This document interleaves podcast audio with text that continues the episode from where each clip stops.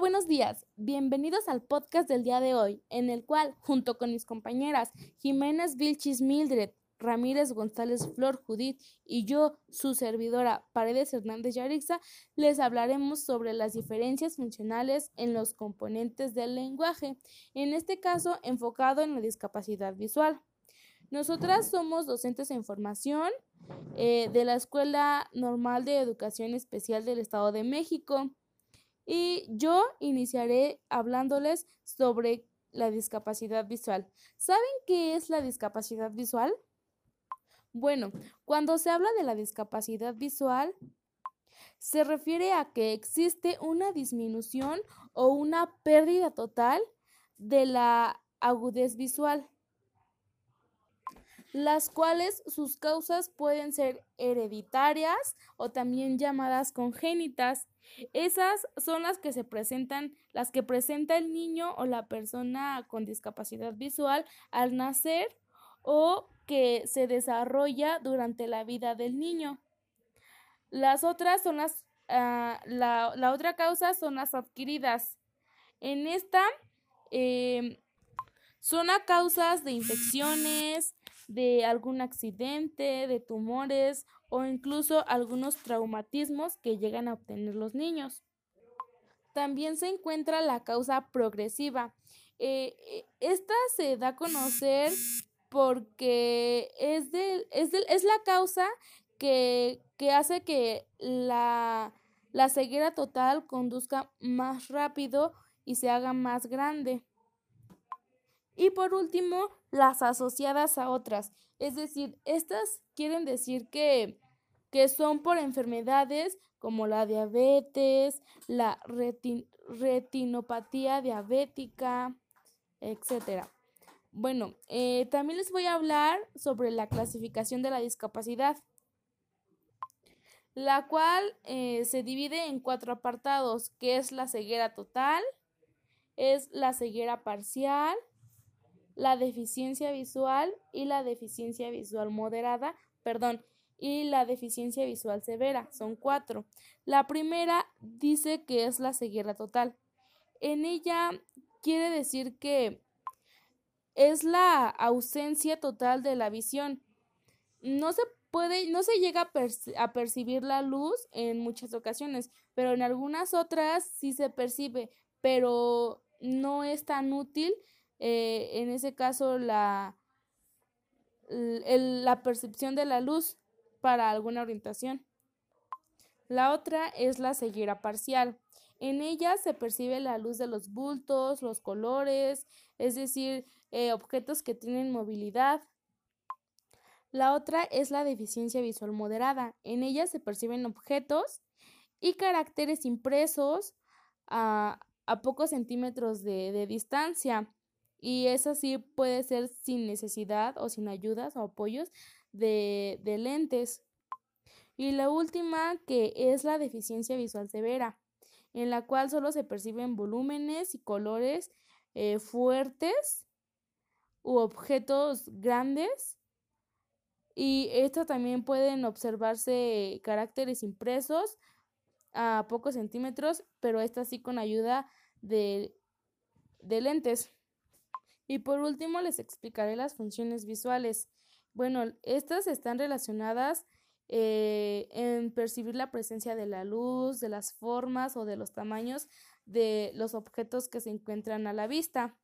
Y se dividen en dos, que es la agudez visual, que esta es la capacidad para, para reconocer visualmente.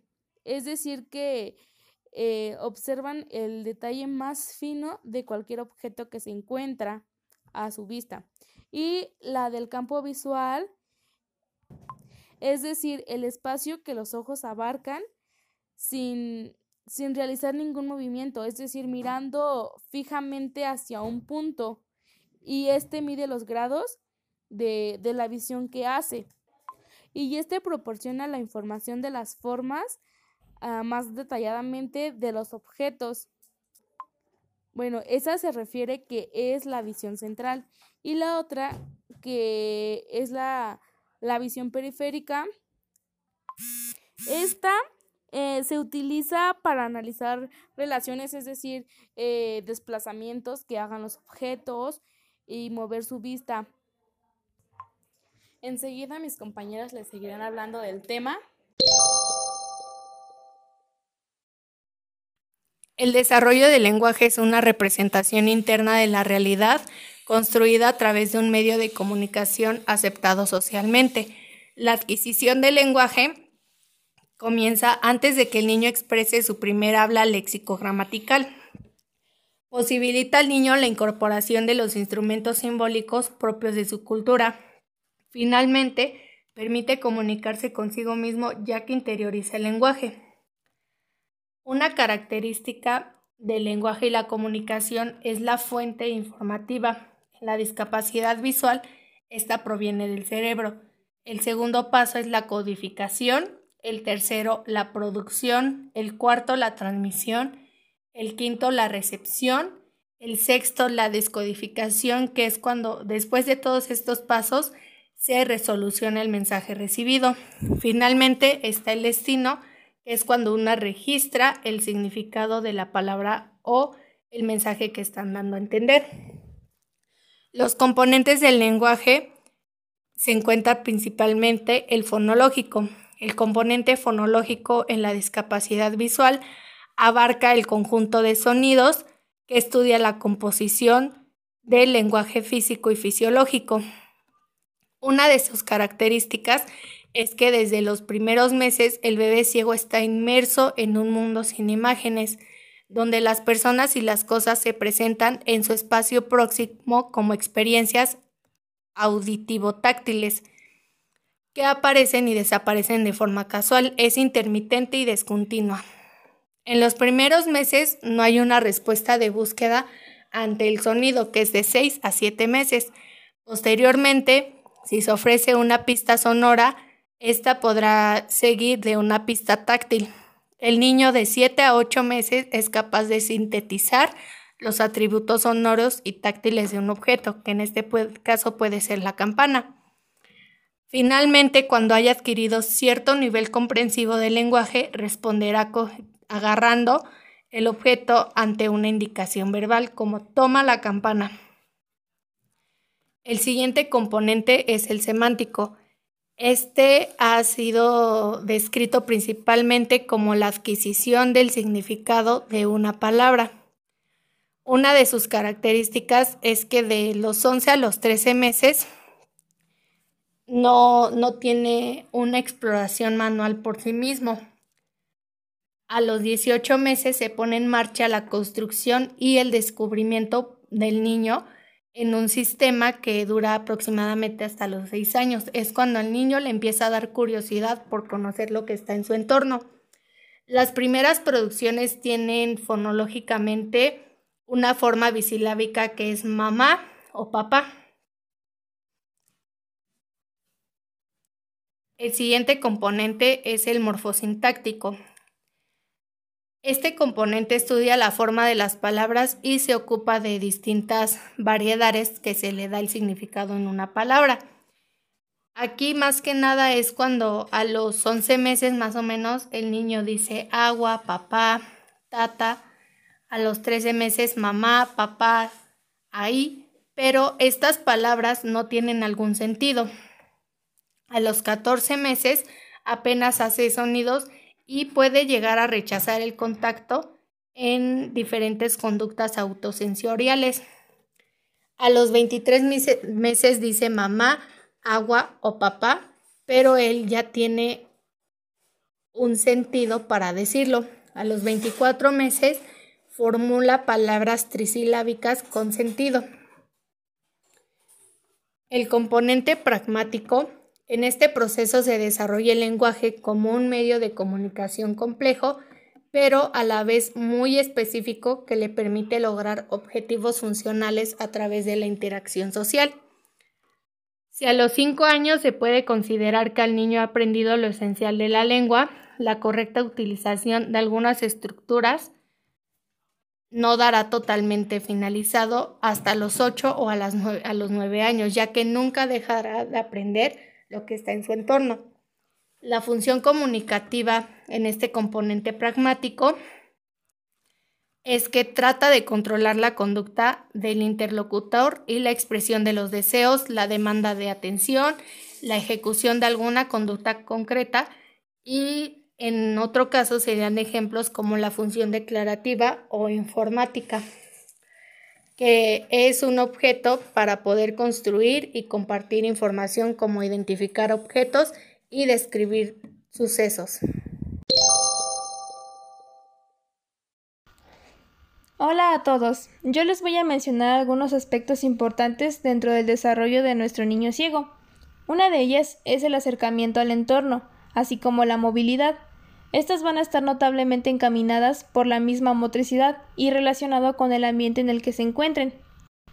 En el transcurso de la primera infancia, el conocimiento de los objetos y del espacio van a suponer un problema. A los cuatro meses y medio, un niño con visión normal es capaz de tender la mano y tomar un objeto, pues ha conseguido una coordinación entre el ojo y la mano. Sin embargo, en el caso del niño ciego no existe nada equivalente, pues su ceguera ha roto esa sincronía visión-presión la visión se verá ah, afectada y pierde la función de convertir esa información del mundo exterior en un conjunto de elementos estimuladores para la acción. Para él, los objetos no existen. La única posibilidad que tiene de conocer la existencia de los objetos es la percepción del sonido que emiten.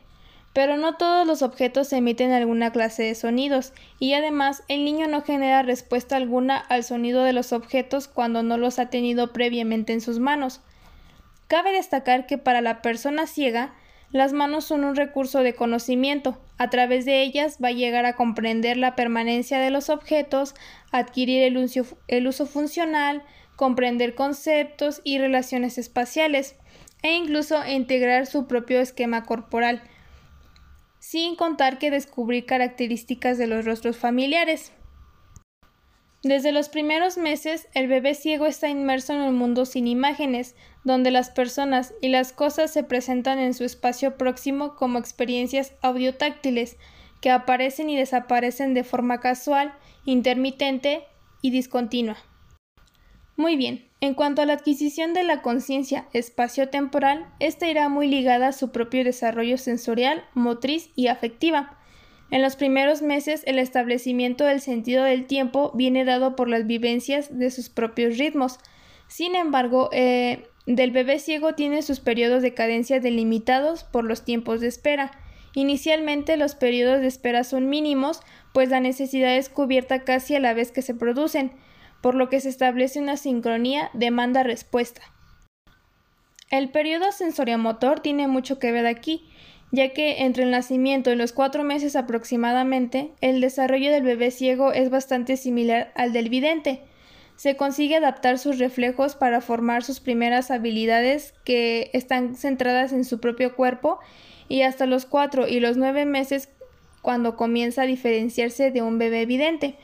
Una vez que el niño consigue moverse de forma autónoma y dirigirse a los objetos sonoros, podrá acceder sin dificultad a las siguientes etapas de la inteligencia sensoriomotora, caracterizadas por la coordinación y la ah, aplicación a situaciones nuevas. En cuanto al desarrollo cognitivo, el niño ciego se ve privado de una fuente valiosa para la recolección de información sensorial, la evolución de su desarrollo cognitivo va a ser más lenta y desigual que la de los niños videntes. Cuando un bebé nace careciendo de vista, no dispone de ese poderoso instrumento que posibilita y potencia la relación con el otro. A la madre de familia del, eh, del bebé le resulta difícil interactuar con él. Además, su desorientación se agrava ante la ausencia de la mirada del bebé y de las expresiones faciales habituales cuando son muy pequeños. Suelen verse frustradas las experiencias del diálogo entre ambos, como lo pueden mm, no puede controlar lo que ocurre a su alrededor ni imitar la conducta de los, de los demás, le resulta sumamente difícil la anticipación de las situaciones interactivas. Poco a poco se va aislando, abandonando sus propias sensaciones y realizando conductas repetitivas de forma inevitable a lo largo de periodos eh, de tiempo.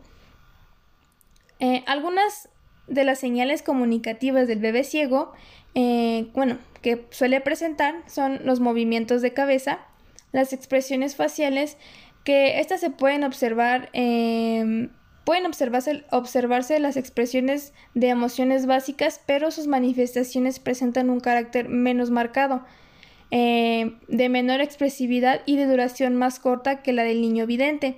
Es común que los niños toquen la cara de la madre, con, mm, gracias a ello se logrará una aplicación progresiva del repertorio expresivo del niño, del niño o en este caso del bebé. Otra de las señales es la sonrisa.